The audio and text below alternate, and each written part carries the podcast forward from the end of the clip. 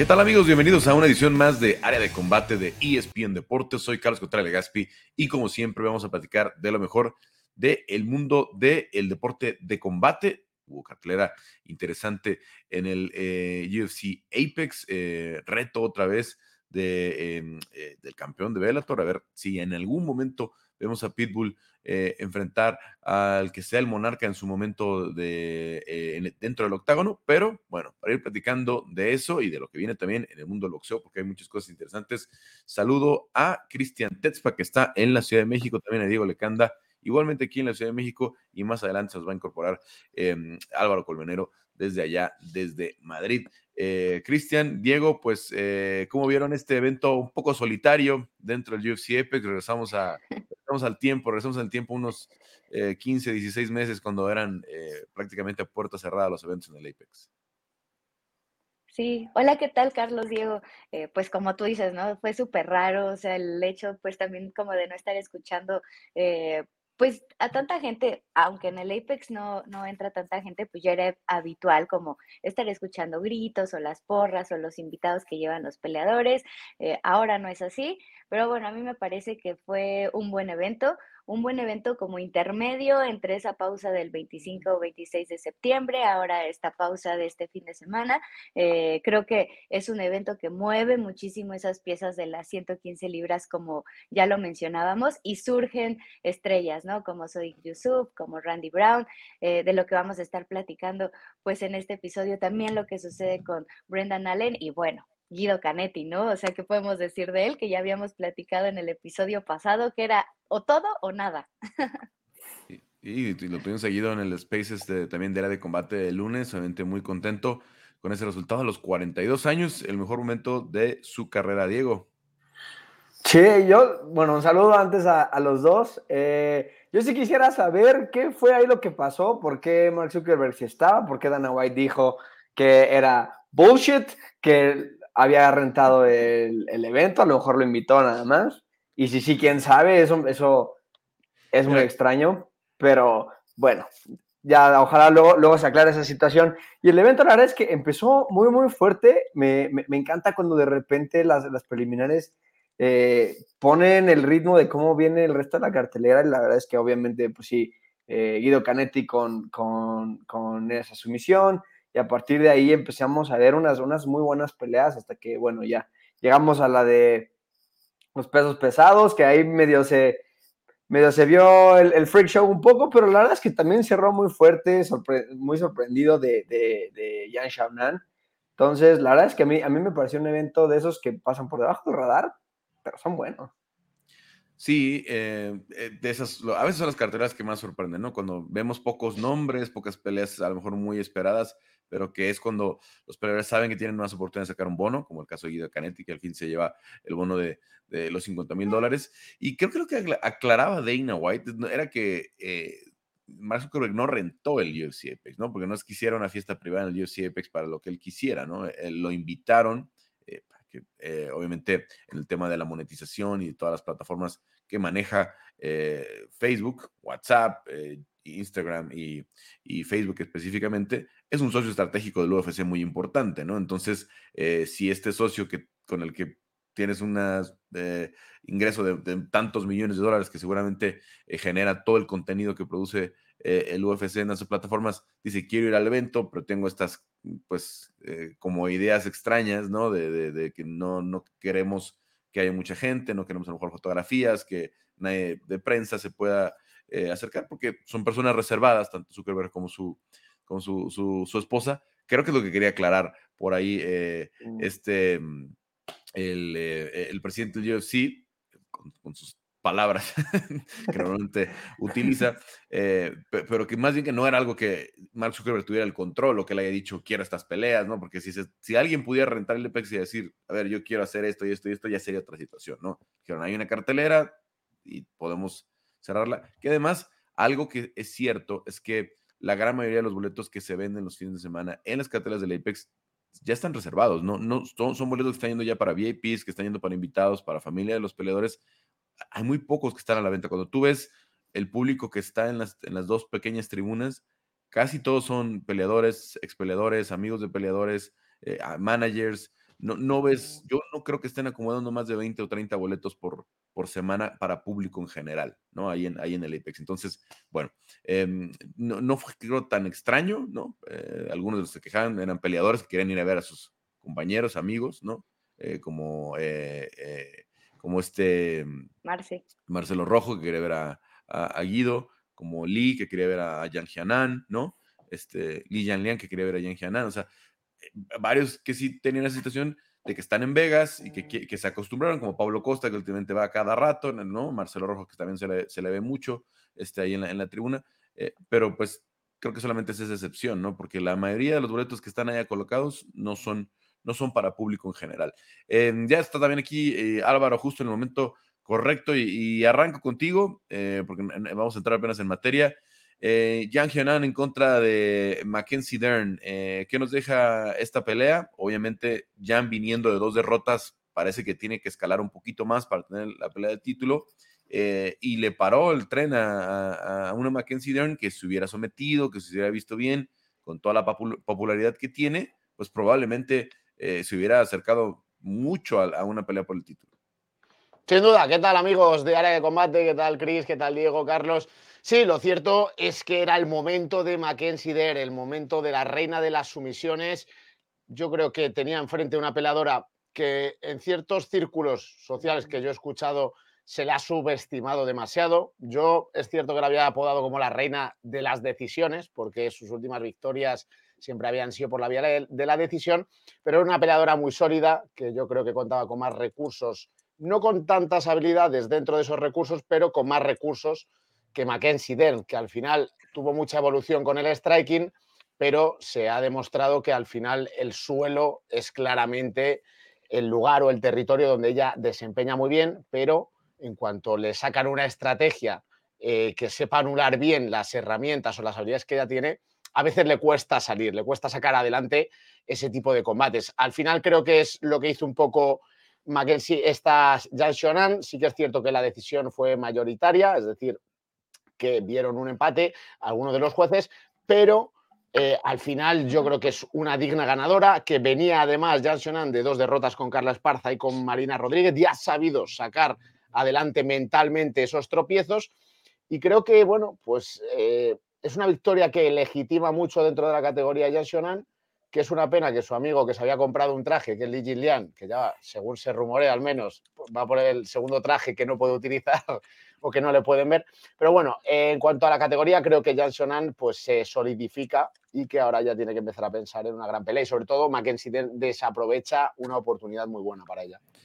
Bueno, no se podrá quejar, ¿eh? porque también llevaba un traje espectacular el otro día Lee para la pelea de Song Yadong con, con, eh, con, este, con Corey Sanhagen y ese día sí lo dejaron, sí lo dejaron pasar al, al, UFC Apex. Eh, a ver, eh, Chris, eh, siento que, que, Mackenzie está metida en un problema como el de Brian Ortega, ¿no? Una, un extraordinario juego de sumisión, un striking que puede ser de, mucho poder, pero falta ese intermedio, ¿no? El ser capaz de, de, conseguir los derribos con una base de lucha importante, ¿no? Eh, tomar single legs, double legs, eh, llevar al, al, al rival al, al, suelo en el momento que tú lo necesitas, que, que, que lo requieres, y ponerte en esas posiciones eh, de sumisión. Vimos una Jan Shannon con buena defensa de derribo, que además había venido derribando a, rivales en el, en, el, en el pasado, en, los combates anteriores. Entonces, parece que está creo que en ese intermedio, que le falta el, poder controlar en qué momentos lleva la pelea al piso.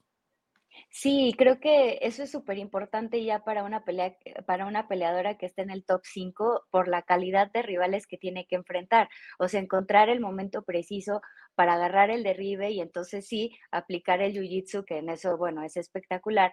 Pero creo que también Jan hace un gran trabajo de, defensivo, o sea, porque el hecho de eh, frenar ya cuando estaban en el piso evitar que Mackenzie Dern la sometiera, creo que también te habla de un gran nivel de la China y creo que ahí Mackenzie Dern es donde tiene que trabajar, porque como tú mencionas, está como en ese loop de Brian Ortega, lo vimos también con Joseph Benavides, eh, con varios peleadores que a lo mejor son mejores que los de, que vienen de abajo en su división, pero que no les alcanza para dar ese paso y ya superar eh, pues ya sea el campeón o ya sea eh, para conseguir una oportunidad por el cinturón. Entonces creo que aquí es donde Mackenzie Dern tiene que ponerse a trabajar en esa, eh, pues a lo mejor llamémoslo como, como transición, ¿no? O sea, entre el striking, entre el derribe, entre qué es lo que tiene que hacer, en qué momento tiene que cerrar la distancia, en qué momento tiene que ser eh, más agresiva para que justamente rivales como Jan, que son muy inteligentes, que saben marcar muy bien el ritmo, no la metan en problemas y entonces sí Mackenzie pueda dar ese paso porque ahora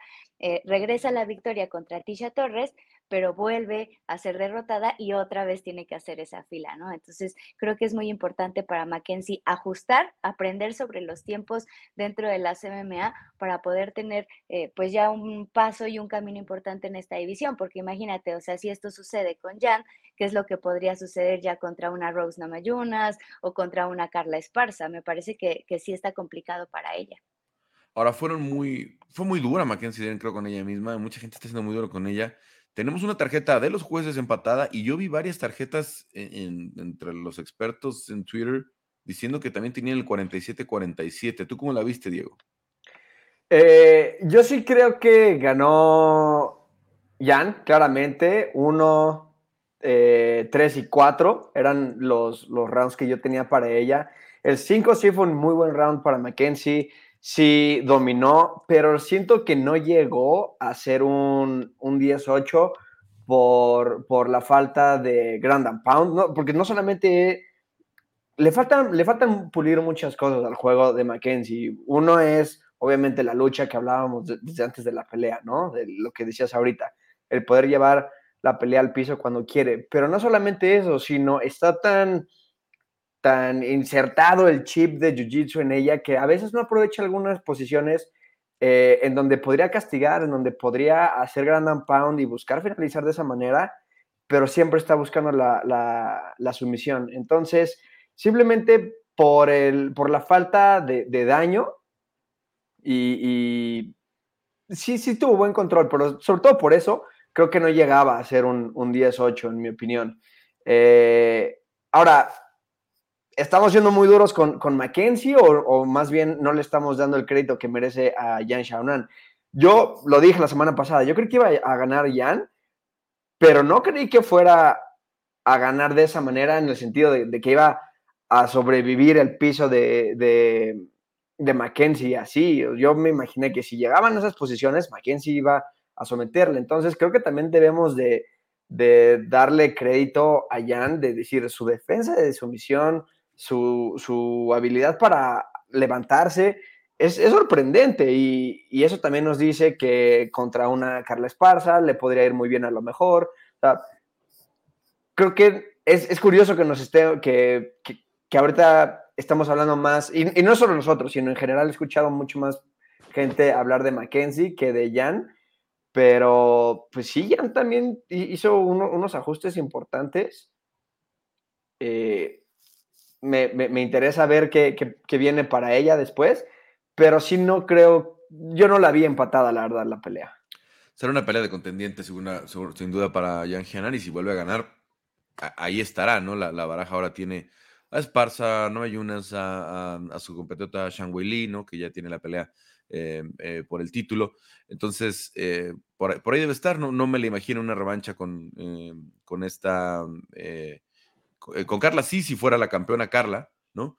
Pero no me imagino una revancha ahorita con María Rodríguez, no, no le veo ninguna eh, necesidad. A ver, eh, de los tres, ¿alguien de la cartelera estelar algo que quieran comentar o ya nos vamos con, Guido Canetti? Sodiq Yusuf, una sumisión de 30 segundos, muy sorprendente porque como él lo dijo, él es striker y, bueno, lo conocen por su striking, pero tiene un buen juego de, piso, entonces me emociona ver qué más puede hacer. Obviamente. Ahora mandaron a Don Chenis al, matadero, ¿no? con, tan poquito tiempo de anticipación. Sí, o sea, un, Don Chenis que venía debutando, que tenía poco tiempo de, preparación, pero la verdad es que Sodiq Yusuf eh, creo que es un peligro para quien sea y, yo le veo mucho potencial. Sin duda, sin duda. Yo pensaba de todos modos que, que Don Chenis iba a hacer algo más, ¿eh? O sea, es que fue un visto y no visto, fueron 30 segundos y cae en la trampa, pero yo pensaba que le iba, le iba a dar más guerra. De hecho, la previa que hicimos en un programa en Eurosport sí que lo dije y me tuve que comer las palabras porque es que duró 30 segundos. Yo destacaría también, Carlos Randy Brown, la victoria, buena victoria en el evento coestelar contra un Francisco Trinaldo que tenía bastante experiencia. Y bueno, por, destacar algo, ¿no? Porque tampoco era una magnífica cartelera con, lo que se ha visto últimamente. Y bueno, fuera de, la estelar y Latifi, ¿no? También, que regresa y, y se impone a un veterano como Alexei Olenik.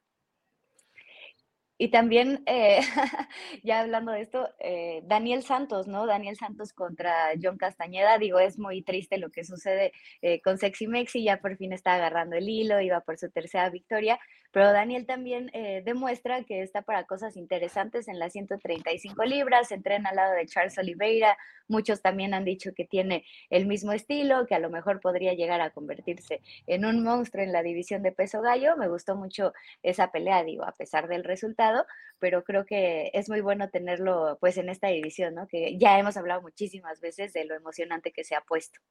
Fue pelea de la noche y, luego confesaba, eh, a mí, digo, son, son, son cosas este, que, que, que, normalmente no hacemos públicas por, por ética, ¿no? Yo platiqué con John y me, me, contó de varios problemas de salud que tuvo antes de la, de la, de la cartelera.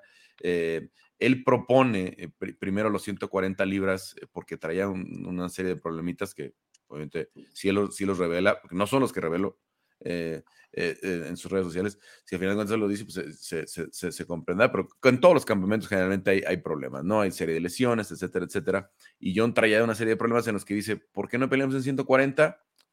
originalmente el equipo de Daniel Santos dice que no, y la semana de la pelea a final de cuentas dicen, está bien, vamos en 140 porque ellos también traen una situación de que venía un poco pesado Daniel. Entonces, e, ese fue el primer problema creo para, para John Castañeda y luego anuncia que tenía bronquitis eh, en eh, post pelea, ¿no? Entonces, a mí sí me sorprendió eh, cómo se, fue, fue, bajando el rendimiento de John, que es un tipo normalmente que controla muy bien su gas, que controla muy bien su, su, este, su, su IQ de pelea, ¿no? entonces, creo que por ahí eso, eso le, jugó en contra. Y Daniel Santos, que lo habíamos visto agresivo contra eh, eh, Julio Arce, vamos a ver qué tipo de rival le ponen, porque sí pueden ser peleas interesantes. Eh, Brendan Allen con un gran knockout, por ahí ya lo, mencionabas, Crisco, digo, con, con, gran finalización. Y bueno, a ver, Randy Costa algo pensaba o, o, parecía lógico, ¿no? Cuando te dicen, cuando ves por ahí un tipo de 41 años, eh, que sigue ahí en la, en, la, promoción y dices, necesito una victoria, y alguien que vaya a querer entrar al intercambio. Y Randy Costa pidió a Guido Canetti. Randy Costa le escribe a Guido Canetti por el Instagram, le dice, ¿qué onda? Vamos a pelear. Guido le dice, va, si, si te dicen los Magic Makers, yo, yo le entro. Y yo creo que no se esperaba, eh, pues, este momento de vida que está viendo, eh, valga la redundancia, Canetti, en el que dice, es ahora o nunca ahora nunca y, suena muy exagerado cuando dice quiero pelear por el título porque tiene 42 años, ¿no? Eh, pero yo creo que va a llevar, va a estirar la liga hasta donde llegue Guido, ¿no? Y no me sorprendería que sí acabe peleando con peleadores rankeados. No sé si ya de ahí le, alcance, ¿no? Porque la división gallo es profundísima y tiene mucha, muchos, muchos monstruos, pero como está ahorita enfocado y, en lo que está manejando, la forma en que está manejando su, su carrera, su dieta, todo eso, pues es que Canetti gane un par de peleas más, ¿eh? Y además emocionantes, o sea, creo que Guido, como él lo mencionaba, o sea, está en un punto en el que tiene que arriesgar todo, no tiene nada que perder, tiene nueve años dentro de UFC, fue parte de la primera generación del top, o sea, creo que pues él está en un gran momento, se siente bien, tiene muchísima, ay, perdón, tiene muchísima confianza en él mismo, entonces, pues creo que es su momento y lo tiene que disfrutar. ¿Le, crees a Guido, eh, Álvaro? Yo sí, yo sí, yo por supuesto que sí. A mí me gusta mucho en general la raza que tiene, ¿no? Es un guerrero de raza, que se suele decir, ese ímpetu que tiene para, por hacer todo, ¿no? Desde los entrenamientos hasta las peleas, estilo vistoso, luchador que, mata o muere, que lo deja todo dentro de la jaula, eh, agresivo, que va al intercambio. A mí me gusta mucho, lo único que el problema lo va a tener en la profundidad de la división, porque ya no es dentro del top 15, es que en los 10 peleadores, digamos, inmediatamente después del top 15 también son de un nivel enorme. Entonces, que le alcance yo lo veo complicado, pero sí que me gustaría que siga ganando para que mantenga ahí el nombre de Argentina, el nombre de, los peleadores latinos y que se vea también un poco como ejemplo de querer es poder, ¿no? De que, que con 42 años no es tarde para poder intentar hacer una carrera que te llegue hasta donde te llegará que no creo que le llegue ni para top 15, pero que, que se puede competir en la élite, aún teniendo ya cierta edad, y no solo en los pesos altos, sino también en pesos chiquititos.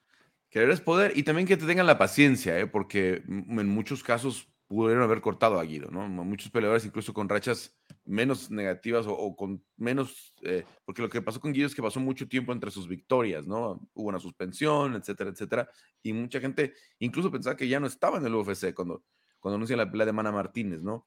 Pero ahora, con la lógica que piensa Guido, dice, a ver, eh, Adrián Yáñez batalló bastante para, para terminar a Randy Costa, ¿eh? y Adrián Yáñez es de los mejores prospectos que tiene la visión. Eh, Sean O'Malley batalló bastante para terminar con Chris Cutiño y Chris Cutiño hasta le pegó bastante a, a, Sean O'Malley para, para, para cómo se dieron las condiciones de la pelea. Entonces, dice, no, no me siento tan lejos. Eh, ¿tú, ¿tú, lo ves así también, este, Diego? Sobre todo tomando en cuenta estas peleas de que te podemos tener de comparación. Eh, eh, eso sí, lo, lo, decía también la semana pasada, ¿no? O sea, vimos lo, difícil que fue para Sean O'Malley eh, finalizar a, Chris Cutiño y, cómo lo hizo ver eh, Guido. Entonces, por ese lado, sí, sí tiene un, gran argumento. Creo que se vio bien eh, para, la división, que luego yo decía que a lo mejor la, velocidad, los reflejos se pueden ir a los 42 años, al menos a, a Guido no le ha pasado. y creo que debe aprovechar también esta oportunidad en donde termina tan rápido, su pelea con, tan poco desgaste que, o sea, si lograra pelear una vez antes de, que acabe el año, yo, yo, creo que eso, eso se vería muy bien ante los fans. Eh, por mantener el nombre relevante, eh, a Dana White luego le, le los peleadores que, que regresan pronto, ¿no? Entonces, si pelea en menos, o si pelea en la última cartelera del año o en la primera del siguiente, puede ir a Brasil, es, un, es una región ahí interesante. Entonces, si se mantiene activo además y consigue otra finalización, quién sabe, ¿no? Igual se empieza a caer bien a los matchmakers y, lo suben un poquito más rápido ahí en la escalera y, que logre, no, un top 10 lo veo muy difícil, pero un top 15 en una de esas, ¿no? Yo siendo eh, creo que ya tenemos la pelea para Guido. ¿no? Daniel Santos contra Guido Canetti en, Brasil, ¿no? en, eh, allá en, Río, ¿no? Aprovechando el, momentum de los dos, aprovechando que los dos tenían el mismo tiempo de hacer campamento. Ese sería el que yo haría, ¿no? Eh, porque también, pues, eh, Daniel Santos tampoco le puedes poner algo clasificado todavía.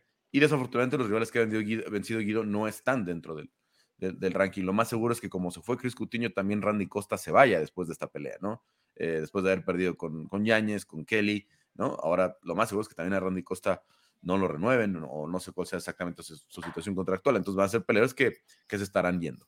Em, a ver, nada más, misma noche de, bueno, eso fue por ahí de la, un poquito más temprano, pero eh, el sábado también. Eh, Bellator 286, y nada más les quiero preguntar de forma muy, muy general, eh, no creo que no hubo sorpresas, eh, gana Pitbull por decisión, gana Jim McKee por decisión, por ahí pensé que, tenía más oportunidad Barzola con, con Juan Archuleta, que manejó también muy bien el combate. AJ McKee o, Pitbull, que seguramente tendrán, un, se volverán a ver las caras. ¿Para qué están en las 145 libras? Porque regresamos mucho al, debate de, ¿les van a dar permiso o no? Bla, bla, bla. ¿De verdad están para pelear contra Alexander Volkanovski? es, una, es una gran pregunta, es una gran pregunta. ¿eh? a ver, yo, yo sinceramente creo que Patricio Pitbull sí que tiene la posibilidad de enfrentarse a Volkanovski y hacerle una pelea muy complicada y tener oportunidades de ganar. Mm, por ejemplo, eh, imaginarme un Juan Archuleta subiendo al, gallo, ¿no? O sea, bueno, al, al, pluma, porque le hemos visto también pelear en el, en el gallo un Juan Ursuleta, por ejemplo, no le veo con posibilidades de, vencer, de imponerse a, a, Volkanovski. Batalla le podría llegar a dar también. Pero al que sí que veo con posibilidades es a Patricio Pitbull. Ahora, ojo, son posibilidades. No sería favorito ni de lejos. Creo que Volkanovski hoy en día está intratable y va camino de ser un GOAT del peso pluma si sigue peleando en esa categoría. Pero que le pudiera hacer frente, que pudieran hacer un duelo muy interesante. Y, en cierto modo, si se le da bien a Patricio Pitbull parejo, yo, yo creo que sí podría ser, Carlos. A mí hay varias que me gustan para irse dentro del top 5, ¿no? Eh, me gusta mucho AJ McKee contra Brian Ortega, por ejemplo, ¿no? Creo que puede ser una pelea eh, bien, bien, bien explosiva, ¿no? Este, eh, me gusta Jair también contra Jay McKee, ¿no? Este, me gusta Emmet contra Pitbull, ¿no?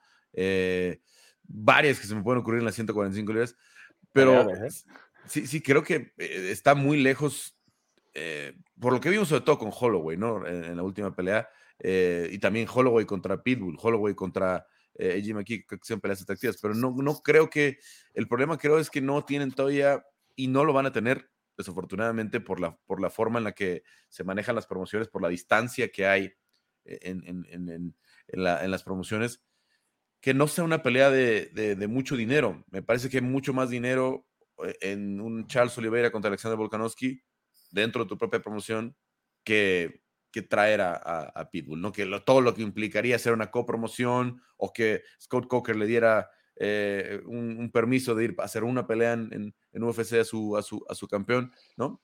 No, no lo veo yo eh, sucediendo, pero tú, Diego, quiero saber qué opinas.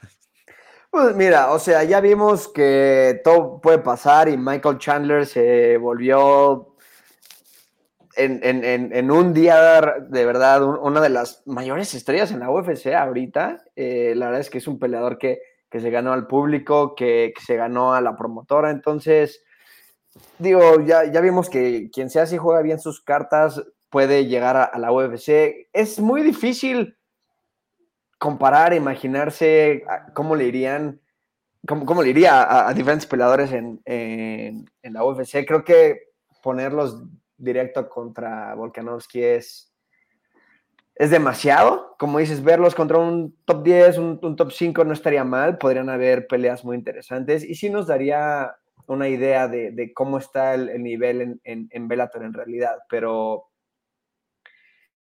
¿no? Esa es, una apuesta que a lo mejor Bellator no están dispuestos a, hacer tampoco, ¿no? ¿Qué tal que se lanzan y, destruyen a su peleador y entonces al, peleador top de, de Bellator, si le va terrible en la UFC, igual y pierden mucha credibilidad.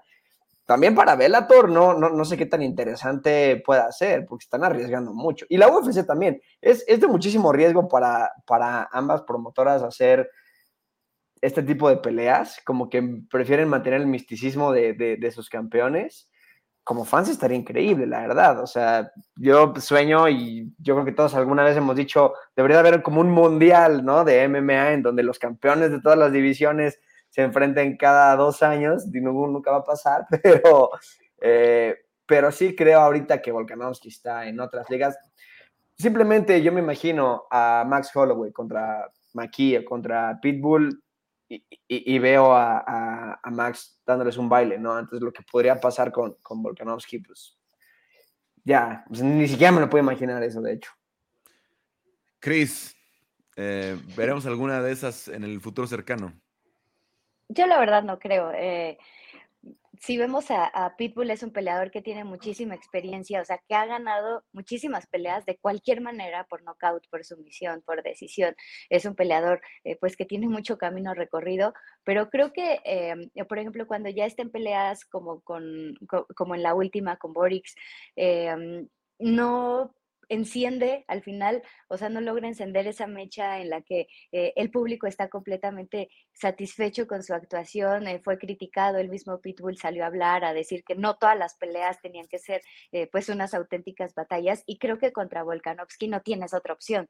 O sea, contra Volkanovski tienes que encender la mecha desde el primer segundo porque Volkanovski es un peleador que está en ascenso, que ya es campeón, pero que se mantiene evolucionando, que cada pelea te muestra cosas diferentes, que te muestra eh, su lado más letal y que no se va a esperar a un tercer, cuarto round eh, para finalizarte, ¿no? O sea, cuando Volkanovski encuentra la oportunidad, lo hace, y creo que Pitbull no podría salir con esa mentalidad. A mí me parece que sería complicado verlos en un futuro cercano y bueno, ya, o sea, un futuro más lejano, pues creo que se van alejando cada vez más en niveles, ¿no? Entonces, eh, me parece que, que, sí va a ser complicado verlos y a mí también me llama más la atención un Volkanovski contra Oliveira dentro del mismo UFC. Bueno. Que ya estamos dando por hecho que Oliveira va a ganarle a Makachev, ¿eh? No, pero a ver, es que yo creo que no, yo creo que no sería, no creo que en sentido de, lo atractivo en lo monetario, yo creo que Makachev contra Volkanovski tampoco es atractiva, ¿no? O sea, todavía no hemos visto, este va a ser el primer pago por evento de, de, de ¿no? O sea, la primera vez que está estelarizando un pago por evento, ¿no? Alexander sí ya tiene un buen rato. Charles viene de cuatro peleas o en cuatro peleas conseguidas vendiendo pagos por evento. Entonces, apenas se va a poner a prueba la, capacidad de, venta de, Islam, que no es Habib, ¿no? Eh, entonces, sí tiene a Habib en la esquina y sí tiene todo el estilo de Habib, pero siendo campeón, le va a costar trabajo levantar, porque ¿por qué Charles Oliveira es el, el, peleador que es? Porque tuvo una guerra con Michael Chandler, porque tuvo una guerra con Dustin Poirier, porque tuvo una guerra con Justin Gaethje, porque son peleas espectaculares. Islam tiene que tener esas peleas de campeonato para que lo veamos en ese en ese estatus. A mí, obviamente, la que más me gusta, ahorita te las digo porque es el siguiente, el siguiente, la siguiente pregunta que les quiero hacer. Nada más para cerrar el tema, creo que eventualmente va a pasar, ya sea con AJ McKee o con, em, o con, o con, Pitbull, que los veamos competir en, en, el UFC, pero va a tener que ser la ruta larga. UFC les va a decir, por supuesto, aquí, aquí hay una oportunidad, pero tienes que salirte de tu contrato de Velator, tienes que pasar por la pelea que yo te diga que es tu primera pelea y de ahí vemos para qué estás listo, ¿no? Como ya sucedió con Eddie Álvarez, ¿no? En el que fue una disputa larga de contrato, terminó llegando, termina debutando en una pelea complicada con Cowboy, pero se acabó convirtiendo en campeón Eddie Álvarez, ¿no? Eh, lo mismo con lo que eh, pasó con, con Ben Askren, ¿no? en, su momento, ¿no? Que aunque no fue directo de Bellator, tuvo que pasar por One FC eh, y, y etcétera, ¿no? Ahora lo que, como mencionaba ya Michael Chandler, si va a pasar en algún momento, va a ser por la ruta larga y no una copromoción, no un asunto este, en, el que se involucran eh, los dos eh, campeones, los dos eh, promotores. Si sucediera alguna vez, creo que hay más posibilidad que fuera con PFL, ¿no? que PFL tiene más cosas afines, por ahí está Raicefo, que es una pieza muy querida por la gente del UFC, este, ese tipo de, de conexiones que hay, creo que pudieran ayudar si sucediera algún día, que tampoco lo veo, que tampoco este, lo, veo que suceda pronto. Para cerrar el tema del MMA esta semana, em, tenemos varias peleas. Obviamente, el, 15 de octubre, eh, Alexa Grasso se anuncia Moreno en contra de Davison Figueredo. Esa le vamos a poner un asterisco porque esa ya es obvio que es pelea de campeonato para eh, el mes de, enero. Pero, ¿quién es el siguiente latino que va a pelear por un, por un, por un cinturón? ¿no? Cuando tenemos a Alexa peleando con 5 en contra de 6 o 4 en contra de 5 con Vivi, Araujo, ¿no? Irene Aldana con la mano levantada en 135 o incluso con una posibilidad en 145, dependiendo de lo que decida eh, esta mm, Amanda Núñez. Jair Rodríguez esperando que decide Alexander Volkanovski, eh, Chito Vera en la ruleta de, los, de las 135 libras. ¿Quién es el siguiente latino que va a pelear por un título? Cris. qué difícil el examen.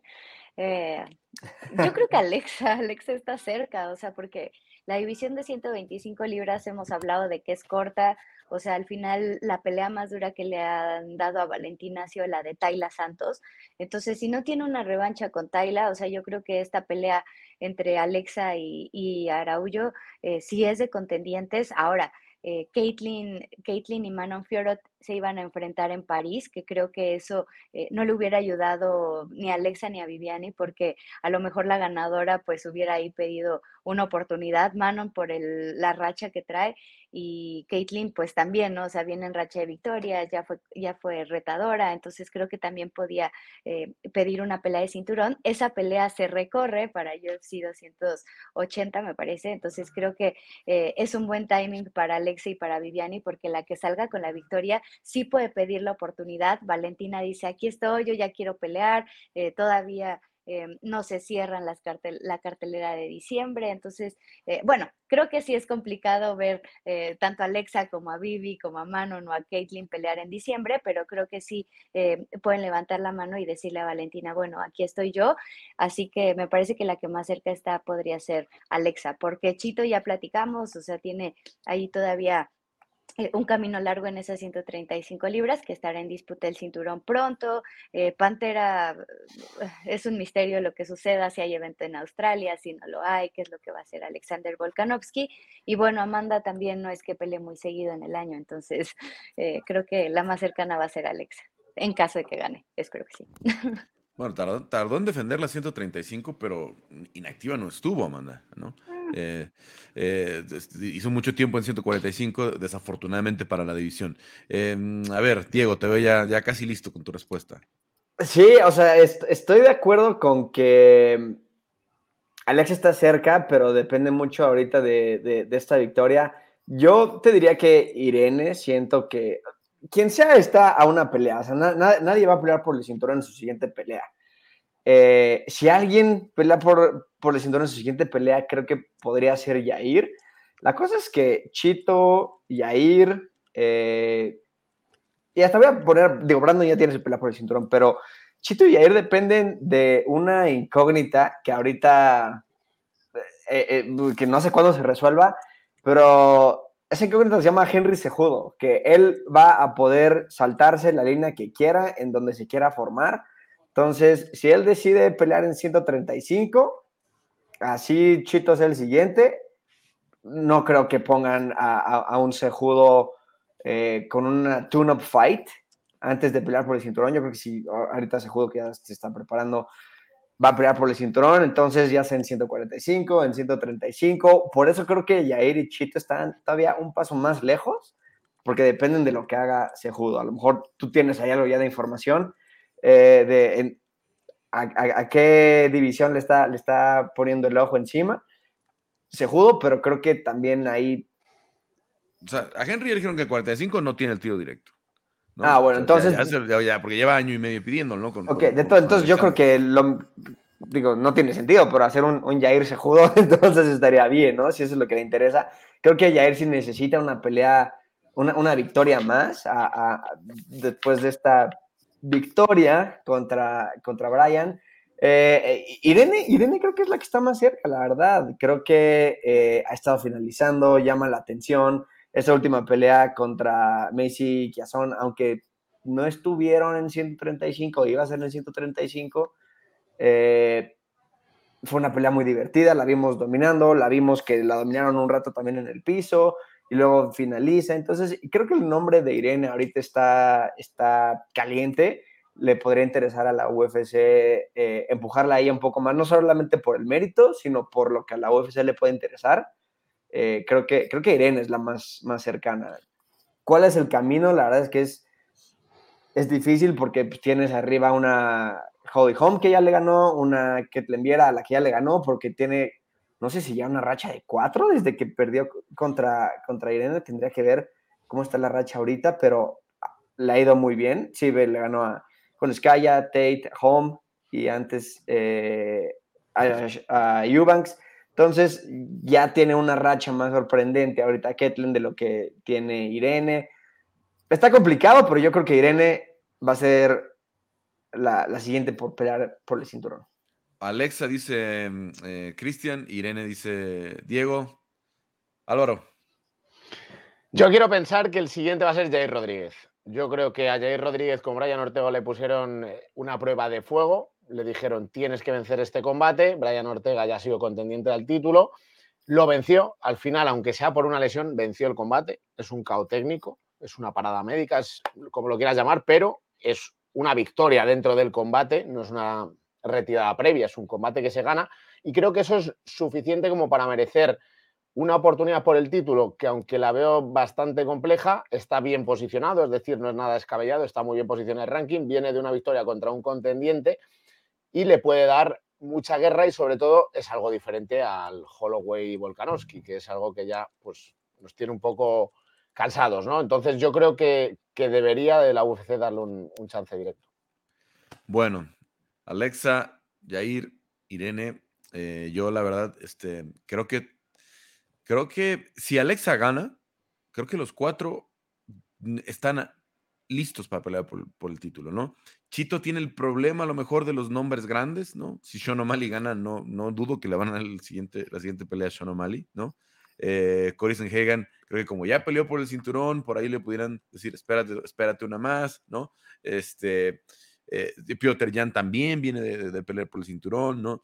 Eh, depende quién gane, si gane Aljaman o, o TJ, pero yo creo que Chito también tiene que estar ahí en la mezcla, incluso sin que gane una más, ¿eh? si se, las cosas se acomodan en las fechas y todo, Chito pudiera ser una buena opción, pero me inclino también por Yair, que esa pelea ya está cantada, ya fue la pelea de contendiente, y pues nada más de incertidumbre de lo que pudiera ser Amanda Nunes, porque creo que Amanda pudiera echar a perder la fiesta de Irene y de Alexa, ¿no? Porque si Amanda dice, sí quiero pelear con Valentina Shevchenko, ahí se fue todo al traste, ¿no? Ahí sí fue donde las dos divisiones se quedan congeladas un rato, ¿no? Para una nueva retadora, pero también hay que reconocer que Valentina con Amanda es una pelea que los fans quieren ver, ¿no? Es una pelea que los fans, eh, es una tercera pelea que los fans quieren ver ya desde hace rato. No queremos. bueno, pues muy bien, chicos. Eh, muchas gracias. Eh, Cristian, muchas gracias, Diego, muchas gracias, Álvaro. Este fin de semana no hay e-, evento de UFC. Buena pelea por el campeonato de las 135 libras en combate global con eh, dos mexicanos, eh, David Martínez eh, enfrentando a Axel Osuna, de verdad, pelea interesante, si, si los alcanzan a escuchar antes de, del viernes por la noche, es uno de los mejores carteras que pueden hacer ese año en, este año en combate global, así es que no se la pierdan. Y bueno, pues platicamos la próxima semana, que ya obviamente tendremos mucho más de la previa de esta cartelera entre Alexa Grasso y Viviana Araujo, que como decía Cris, Puede ser, puede ser. Ojalá que así sea una pelea de contendiente. Gracias y bueno, pues nos platicamos la próxima semana. Gracias. Gracias, bye bye. Bueno, ahí dejamos el asunto de las MMA por eh, esta emisión. Eh, vamos a pedir ya con eh, Quique Rodríguez. Quique, ¿cómo estás? ¿Todo bien y tú? Bien, bien. ¿Qué está pasando? ¿Qué va a hacer Eddie Hearn?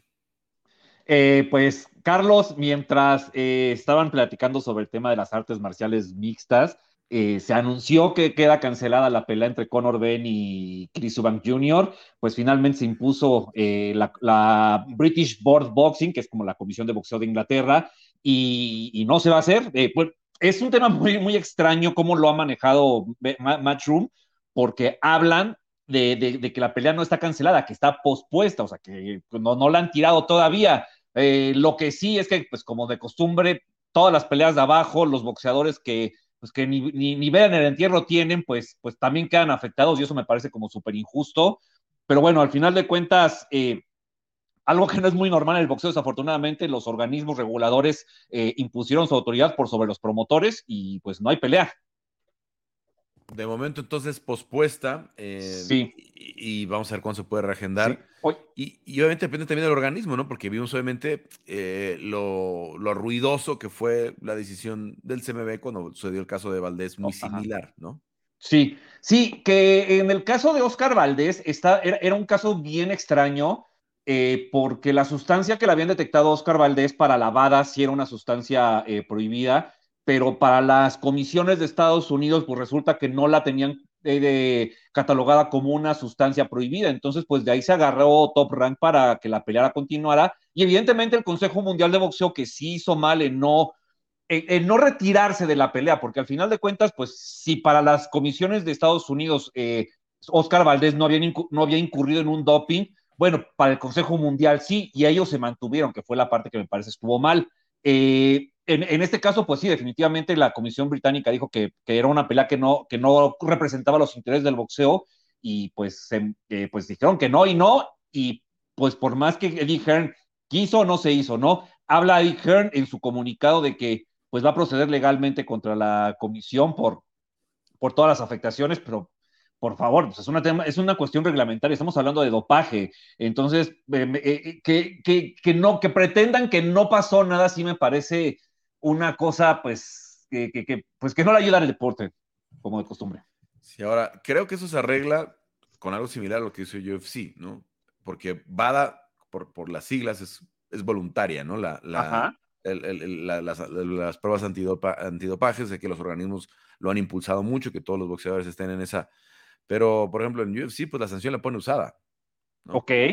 si, la, si la VADA dijera, esta es una instancia prohibida, está fuera seis meses, no hay forma ni de, que, ni de, que, el promotor, ni de que el organismo, ni de que nadie, y si se le tiene que despojar del cinturón, etcétera, ¿no? Este, así pasa en, el, caso de, ellos sí que ellos están afiliados a la USADA, que es la, agencia antidopaje de los Estados, Unidos, Que, se, que se coordina con las agencias locales en, teniendo peleadores en todo, en todo el mundo, ¿no? Este, pero si USADA dice, este peleador está fuera dos años, está fuera dos años y, y vamos, no hay, no hay, no ah. hay, no hay manera a menos que sean comisiones lejanas, ah, pasa en Rusia, pasa en, algunos países de Sudamérica, donde pues no les importa mucho lo que digan eh, la usada porque no, no, no, no tienen vínculos cercanos con, ni con UFC ni, con, ni con las grandes promociones. Que al final el tema de las comisiones, eh, pues son, son, son cuestiones como jurisdiccionales, ¿no? es si la usada, pues la, la, usada, digamos, tiene influencia únicamente en Estados Unidos. Fuera de ahí, pues son recomendaciones, como dices, a lo mejor, eh, pues, pues eh, trabajo en conjunto para, para sancionar de la misma manera, pero si una comisión fuera de Estados Unidos, pues decía otra cosa, pues la usada no tiene nada que hacer, ¿no? Digo, ahí es un buen trabajo para, para que las comisiones en general sancionen de la misma manera. Eh, pero bueno, como bien dices, hay unas que a lo mejor están más lejanas y que, pues, que les vale y pues jurisdiccionalmente lo pueden hacer desafortunadamente. O te afilias a la WADA, como el Comité Olímpico Internacional, ¿no? Sí. y ahí sí, Con, la WADA no hay, no hay, no hay forma de. ¿Qué, es chistoso? Creo que lo mencionas, Carlos, eh, pues el tema de la WADA, pues parece a veces que es como, como, como una, una, una agencia para hacer como que estás trabajando en temas de dopaje, ¿no? Eh, al final de cuentas, la WADA dice, oigan, pues salió este tema positivo, pues, pues ahora sí que ustedes a ver qué hacen, ¿no? Eh, la, la WADA generalmente cuando no se le hace caso, pues, pues protesta y reclama, Víctor Conte tuitea, que es el, el, el, bueno, el encargado de, de, de dirigir la VADA, eh, pero me parece a veces esta, esta, esta, asociación pues es más como para, para, para, hacer, para hacer como que sí estás trabajando en temas de dopaje, que a, a que realmente estés eh, encima de este tema. Es que desde ahí, desde el personaje, obviamente tan manchado con, sí. con los escándalos de los noventas, este, desde ahí se me hace no ayuda. Extraño, ¿no? Todo, toda la situación. Pero bueno, pues vamos a ver la pelea cancelada. ¿Qué si tuvimos el fin de semana? que no nos podemos perder para, para, para, la, para este fin de semana también?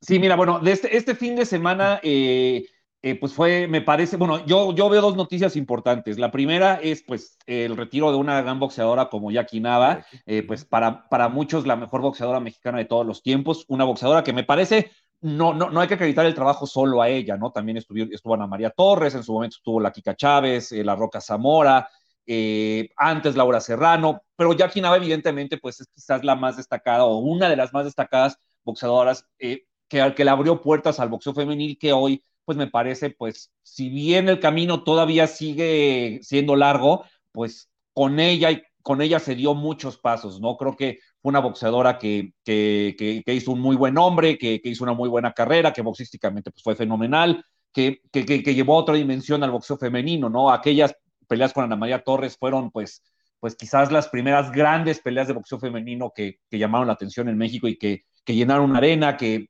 generaron ruido mediático, a diferencia de lo que se pensaba antes, que las mujeres pues básicamente no importaban. Y, y, y nada, ¿no? Pues deja un, deja pues un legado importante, pero también afortunadamente me parece que lo que se ha construido desde que ella eh, arrancó en el boxeo, pues, pues, pues eh, se maneja con pasos firmes, ¿no? La próxima semana, pues tenemos la cartelera de mujeres allá en Inglaterra, eh, pues en México hay una camada de boxeadoras bastante interesante que aspiran a campeonato mundial, eh, en fin, es un tema bastante, pues, pues interesante lo de Jackie Nava, lo que, lo que le dejó al boxeo, y la otra situación, eh, Carlos, pues justo hablando de boxeo femenil, eh, la sorpresa que dio una boxeadora de Tepic, Ashley González, al coronarse campeona mundial Supermosca, derrotando a Lu Juárez, la hermana de la Barbie, eh, una de las boxeadoras, pues me parece más importantes que ha tenido también el boxeo mexicano, eh, con un boxeo pues muy frontal, muy valiente, agresivo, me parece una pelea muy cerrada, pero que esos dos puntitos que, que al final le dieron la, pelea me parece que, estuvieron bien, creo yo, y, y, y, nada, creo que son las noticias más importantes de, del boxeo pues de sucedido el fin de semana en México. Sí, allá vi mucha gente en Tijuana muy que fue a la, que fue a la, a la función, muy obviamente sí. se lo merecía como se lo merecía eh, Jackie. ¿Y para esta semana tenemos algo para seguir?